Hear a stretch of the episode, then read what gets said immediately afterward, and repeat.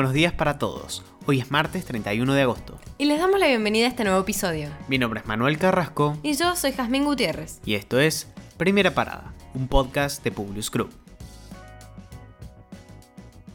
Nacionales. Un grupo de personas que hasta el momento no han sido identificadas intentaron asaltar este domingo una base militar en la localidad de Moreno, provincia de Buenos Aires. El ataque, que fue frustrado por el personal de seguridad del lugar, ocurrió el domingo por la mañana y habría tenido como objetivo el robo de armamento. El hecho ahora es investigado por el Juego Federal número 3 de Morón.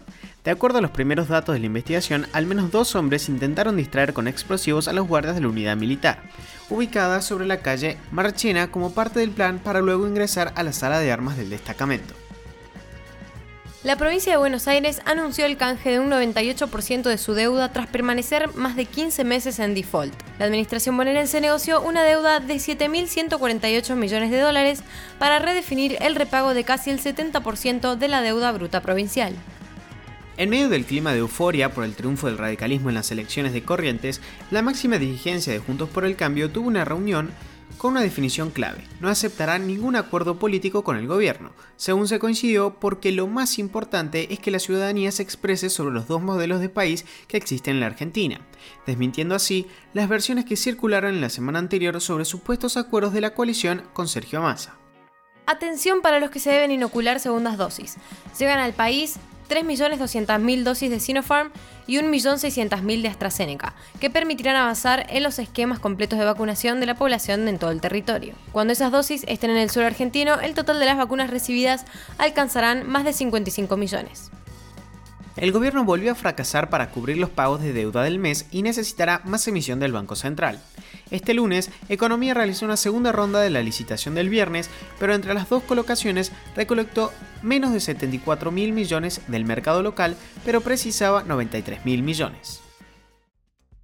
Internacionales. El fabricante de medicamentos Sinopharm anunció que está desarrollando una versión actualizada de su vacuna contra el COVID-19 que proteja contra las variantes Delta y Beta. Además, reveló que se están realizando ensayos clínicos de una vacuna de refuerzo para su inoculante en circulación.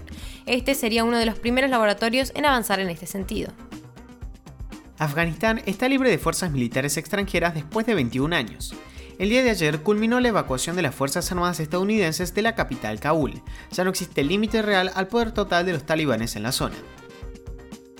Los reguladores chinos redujeron el tiempo que los jugadores menores de 18 años pueden dedicar a los juegos online a una hora de juego los viernes, fines de semana y días festivos en respuesta a la creciente preocupación por la adicción al gaming.